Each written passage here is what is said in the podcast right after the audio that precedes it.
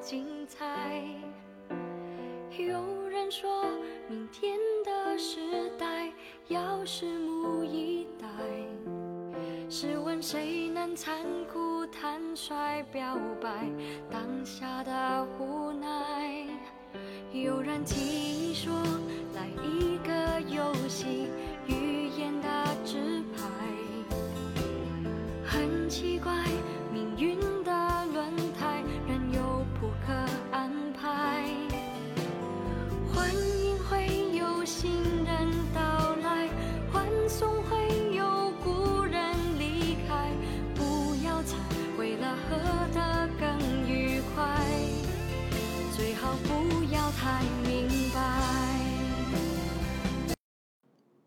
谢安琪的《欢送会》，我一直很喜欢这首歌，因为我觉得人生嘛，没有不散的筵席，所以总是在一个一个的离别和欢送当中去迎来新的明天。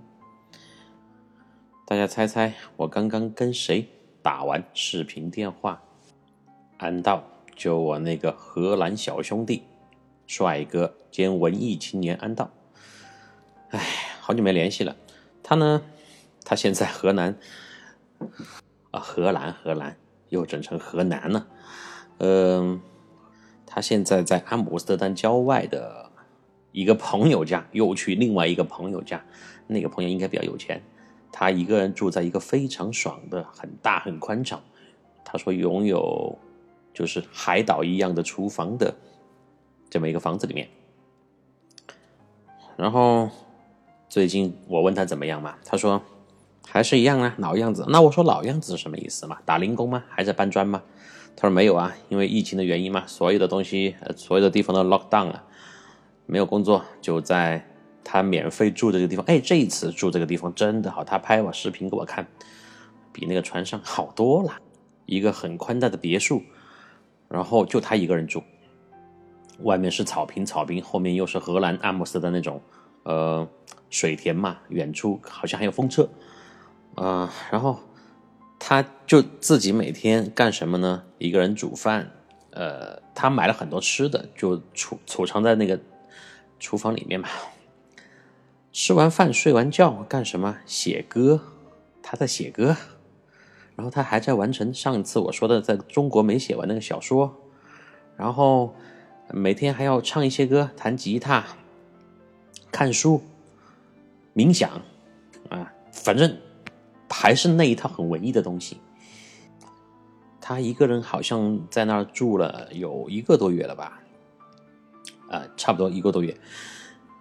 他说：“Frank，你不知道，我还是有点，还是有一点孤单寂寞的。但是我每天做这些事情呢，又是我自己喜欢做的事情，感觉还是很舒服的，很爽。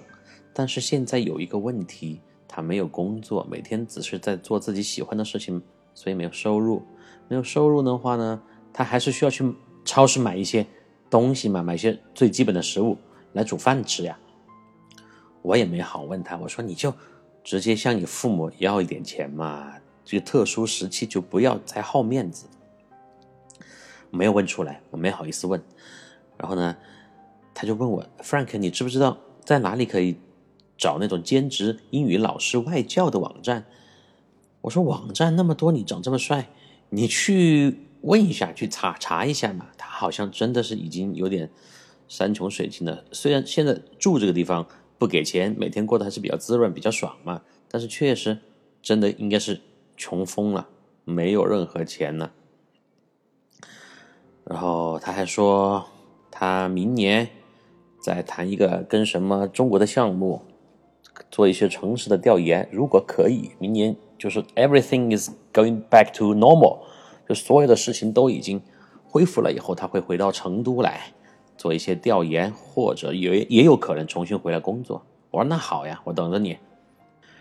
然后他又问了我最近的一些情况，反正我们俩就是一阵乱七八糟的闲聊。他那个胡子也没刮，头发越来越凌乱。他本来就长头发，就俨然一副艺术家的气质。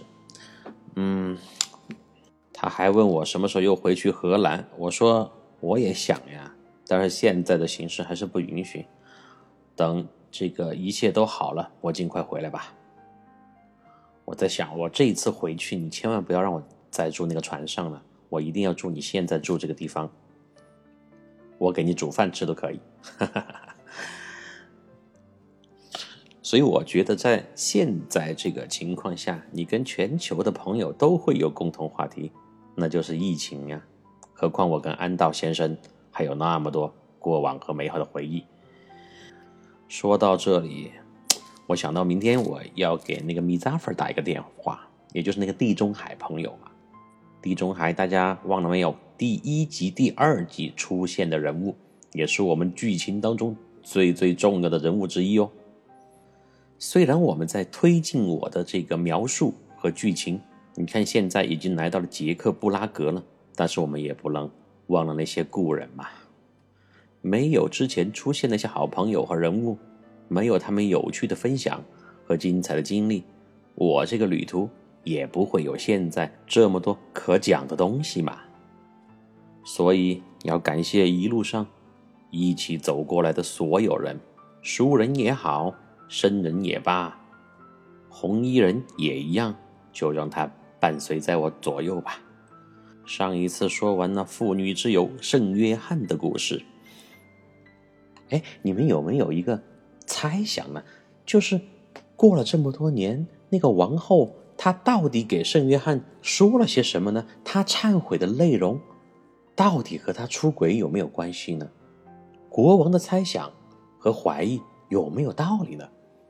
这是一个谜，要想知道，让我们再回到布拉格去自己探索吧。你下次要去布拉格的时候叫上我。我觉得呢，如果根据现在的比较狗血的剧情啊，那个王后是有可能那啥的，但是我们不能乱猜哈，就天马行空乱想一下嘛，不能去下定义做结论。嗯，拜完了圣约翰，看了这么精彩的故事，我就觉得其他二十九座雕像已经没有什么吸引力了，就准备继续往河对岸走去。走了两步，一阵音乐声就吸引了我。原来老男人乐队开始上班了。我要讲一下这个老男人乐队，特别有意思。这个队伍呢是查理大桥上另一道独特的风景。就在那个圣约翰像的旁边，有五个平均年龄在六十五岁以上的男人一字排开，一个低音提琴，一个吉他，一个单簧管，一个小号，还有一个自制乐器的打击乐大师。他这个打击乐大师，他挂了一个东西，我描述一下，它上面是什么呢？有一个木鱼和一个锣敲的那种锣。好像是不是有点中国风味呢？他是负责打节奏的嘛？就这么五个人一字排开，开始表演音乐演奏。看似随意的乐器组合，就发出了很和谐、悦耳又富有极强节奏感的乐曲声。每个人还时不时唱起两句。闭上眼睛欣赏，你完全不能想象这声音是一个看起来只是个草台班子的一群老头儿。发出来的，他们虽然已花甲之年，但每个人脸上都散发出一种真诚的微笑，能看得出来，他们是在享受音乐，享受这样的生活。在查理大桥这样富有代表性的地方，用自己钟爱的方式唱响自己，点亮路人。或许表演结束以后，哥几个会一起再钻进一家小酒馆，喝上几杯。谈一谈今天表演的心得体会，捋一捋往日岁月的喜乐悲欢，这便是人生，这便是这些老者们的布拉格夕阳红。他们这些老年人呐，本质上和我们中国的广场舞是一样的嘛，只是欧美人更喜欢自我欣赏，最多也只是这样的小团体，就这么几个人集体活动。而不像我们的大爷大妈们，喜欢热闹，人越多越好。少不了搭档，更少不了异性搭档。你们说我说的对不对？就你看我们很多广场舞那些跳舞的哈，你很少有看到那种，就是我们说交际舞，就是大家一起跳那种爸爸舞就不说了，交际舞就需要你牵到我，我搂到你，两个人成群呃成双成对的跳舞的，男的跟男的抱到一起，对，有不有？没得嘛。女的两个太婆搂到一起，对不对？笑嘻了的，咚啊叮的那种跳，有不有？没得。你看到的基本上都是一个老头儿牵个老妞儿，对不对？啊，一个小老头儿牵个老老妞儿之类的在跳嘛。所以，我们成都哈，他爸爸舞也分很多种，有大家一起跳那种很动感、很有节奏的，也有那种交谊舞，华尔兹呀、探戈呀，还有一些拉丁舞啊，都有。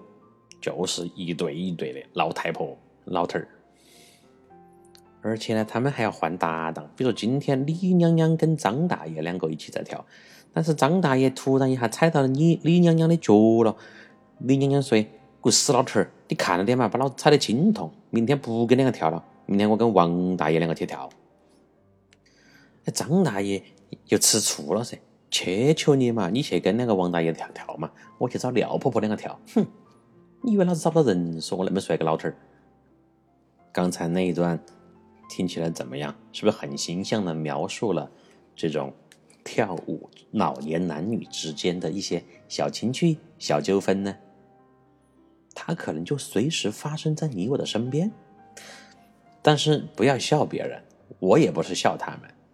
我们现在还没有到那个岁数嘛。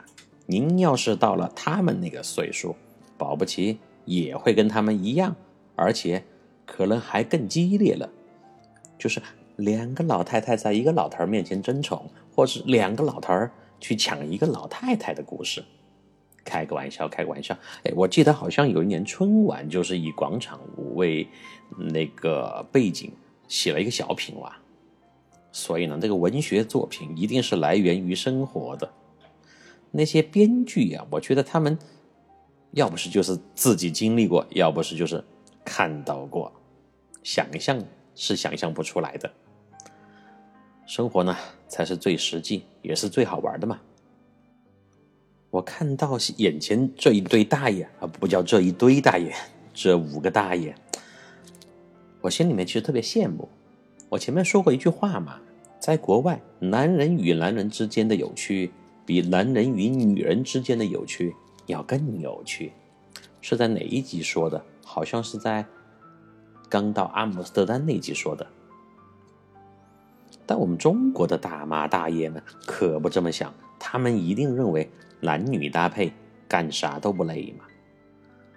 我就站在十米开外的地方，静静的聆听着他们的琴声、号声和歌声，不由得又在思索人生，幸福啊！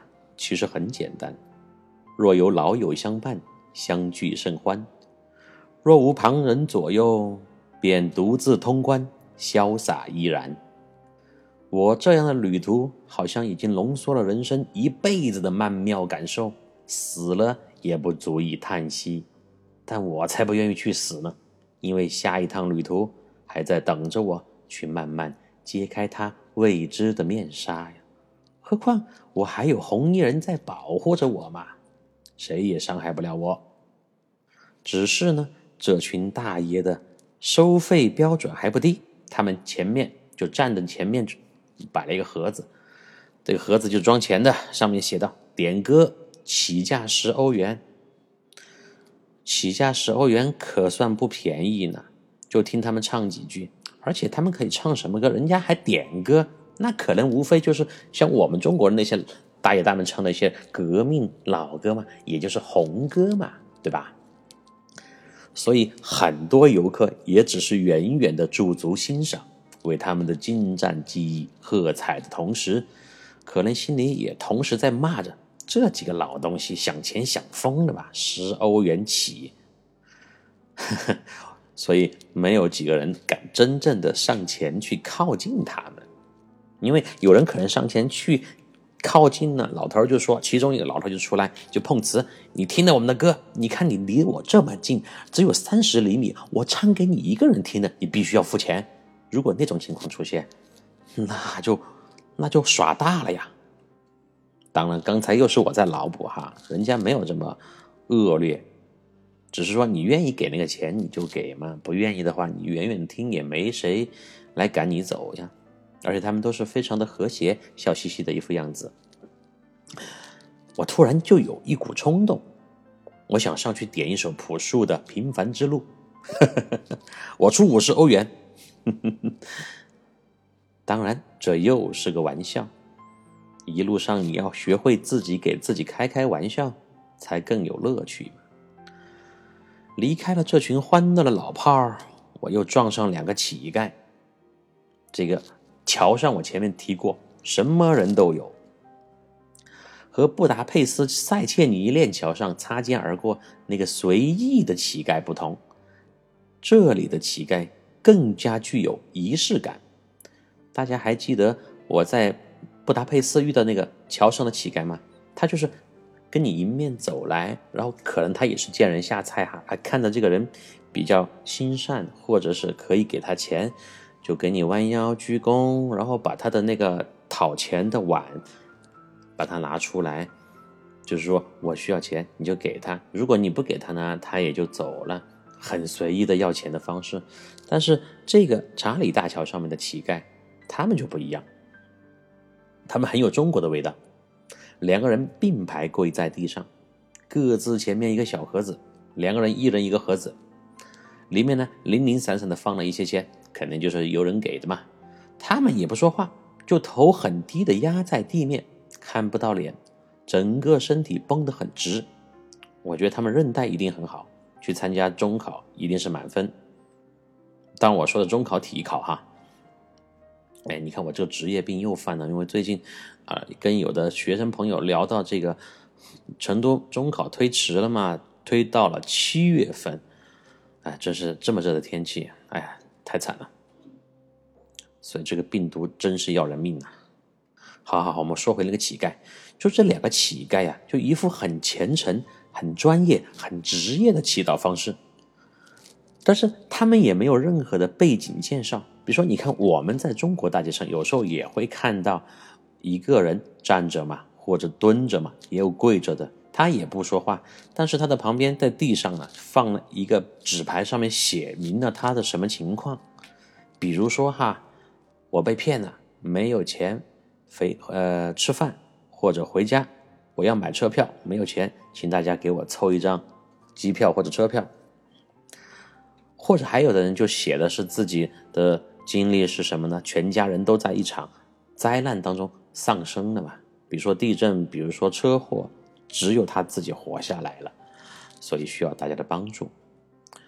啊，还有情况是什么呢？身患重病，自己得了病，没有钱医治，等等之类的。就我们在中国，是不是你应该看到过这样的场景吧？就要要钱的乞丐。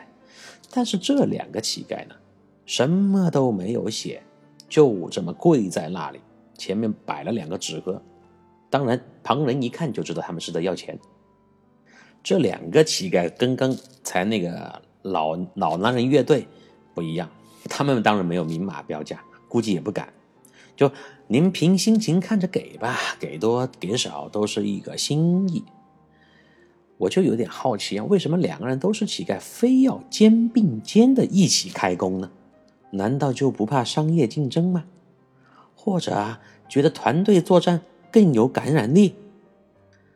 在中国，乞丐都是要划地盘的嘛，就还有两个人因为抢生意而相互掐架打起来的都有。欧洲人的思想真是与众不同啊，不是与众不同，是与我们不同。也有可能他们有这样一种想法，就是他们不是在查理大桥上面嘛，对面就是圣约翰的像，他们觉得在圣约翰的庇护之下，过路的游客都有了一颗。慈爱怜悯的心，哼，谁知道呢？他们怎么想的？我呢，摸了摸自己的口袋，把里面的硬币拿出来，点了一下，分成相同金额的两个等份。均匀的放进了他们俩的盒子。有人肯定就会问了：你怎么肯定他们就是这个乞丐呢？万一是骗子呢？他们其实有钱呢。哎，怎么说呢？在中国的话，我不会给；但是在欧洲，就像没有赝品、没有崴货一样，欧洲没有以乞丐来行乞的方式的骗子。他们的骗子当然也有，非常高明，都是骗的大钱。但是，一般在路上看到的乞讨者呢，都是真实的身份。好，就打算他们就是骗子，就凭他们这么这个虔诚的跪在地上，然后身体绷得非常直，也很劳累嘛，我就给钱又怎么样呢？我开心呀。你说嘛，没有苦劳。也有功劳，没有功劳也有疲劳嘛。人家一直以这样的姿势在桥上也不容易呀。就花钱这件事情，尤其是在旅途上，只要你开心，你觉得值，那就值。无论它是什么样的形式花出去的，像有的人呢，他就喜欢去吃大餐，去买高级的包包、衣服啊；有的人呢，他就喜欢。呃，到处去逛博物馆，票价再贵也去。有的人呢，就喜欢把钱用在用在上厕所和给乞丐上面，比如说我。所以这个人各有志嘛，你管我呢？我开心就好。我们来看第三个桥上的群体，这个群体呢又不一样，他们很安静，坐在这个路的两旁。他们是绘画者，售卖的画作呢，多是以布拉格城市风光为背景的，有突出查理大桥的，有描绘布拉格城堡的，还有刻画老城区街道的，主要是以油画为主。这些艺术家们也很骄傲。嗯，一幅边长大概四十厘米左右的作品吧，起价五十欧元到一百欧元不等，你算起来不算便宜，对吧？而且每一个摊位上都挂着一个很显眼的牌子，No bargain，什么意思呢？不讲价，就这么多钱，爱买不买，不买滚。那个滚是我乱说的啊，不买你就走吧。我们经常说，艺术呢是无价的，但和文艺青年一样，刚刚提到的安道一样，艺术家也要生活嘛。就如果非要用金钱来衡量，我觉得这些精美的画作并不贵。就刚刚那个价格还是合理的，虽然不是出自名家之手，但也是这些民间绘画者的心血嘛。只是因为画作比较大，我怕装在背包里压坏了，就没有买，只能割爱了。因为我这次出来只背了一个大背包，大家在那个照片上面应该看到过的，七十多升的大背包，我没有带行李箱，因为我觉得带行李箱很不方便。你弄得冰冰崩隆的，又要去等行李呀，还要搬，挺麻烦的。我就我独自出来的时候，基本上就一个大背包，不会用行李箱。啊，夏天就更方便了，因为夏天你的衣服呢，就占的空间比较小，大背包、旅行包已经就很好用了，不用行李箱了。当然，在查理大桥上，数量最多的还是游客。这个查理大桥呀。似乎有一种神奇的魔力，让行走在上面的每一个人都很愉悦。可能呢，和晴朗的天气也有关系吧。这些游客们时而眺望对岸的城堡，时而凝视老城，思考着人生；时而驻足观赏河面的风光，时而小跑几步，再突然起跳，来个起跳的定格照。不是很流行那种跳起来的照片吗？我就发现老外们的起跳高度比我们中国人都高，这个是事实哈。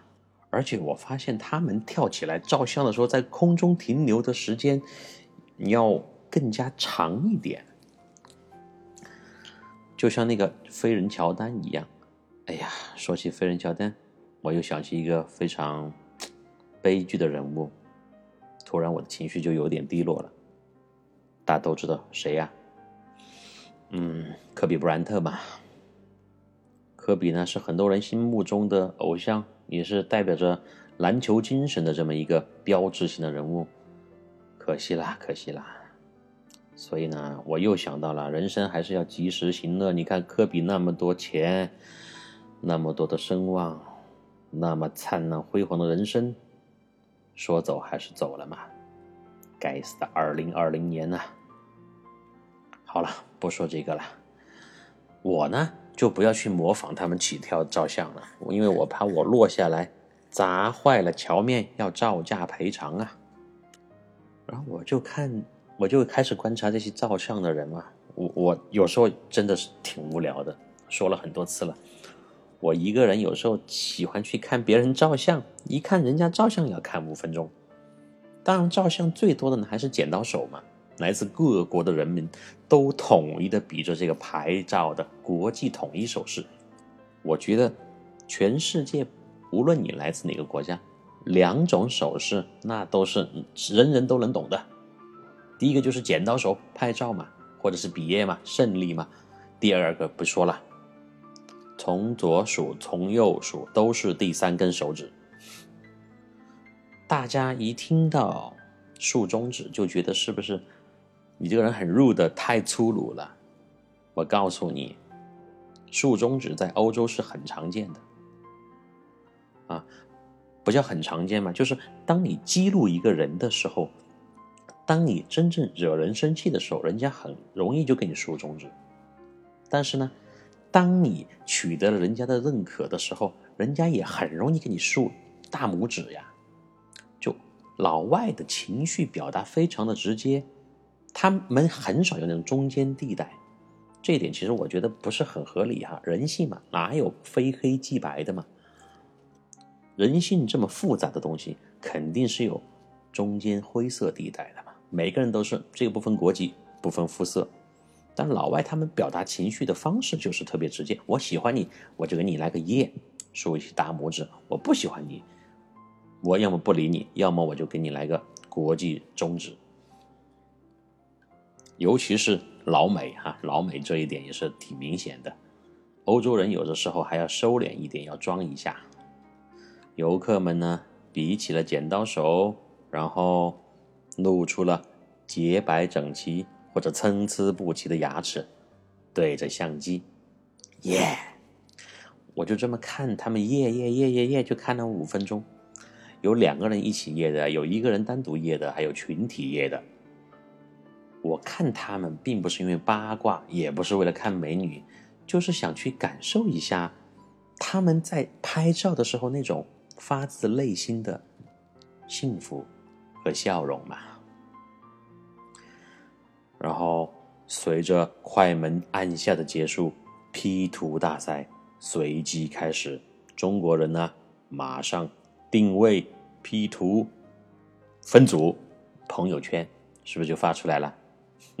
我说的形不形象？唉，我只身一人看着桥面上这一派和谐欢乐的场面，完全不觉得孤单，而是更加愉快的。继续大步向前，向河对岸的城堡走去。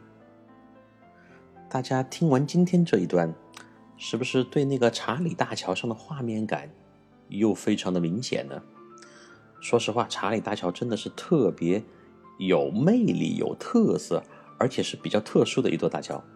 我去过欧洲很多大桥，但是唯独在查理大桥上感受的这种气息，跟其他地方是不一样的。你是否？也想赶快去看一看，体验一番呢。因为在这座桥上，你既能看到宗教的故事，也有平民的艺术，有人间的烟火，也有游客的欢乐，还有可怜的乞丐，就像一个什么都有的小社会，也像一个非常接地气的浓缩的世界。让你身在其中，不由得会去思考自己在里面的定位，或者也只是作为一个单纯的旁观者，看别人的故事，想自己的人生。过河以后来到对岸，我又看到了什么？发现了什么呢？我们下次继续分享吧。来，谢安琪的欢送会继续。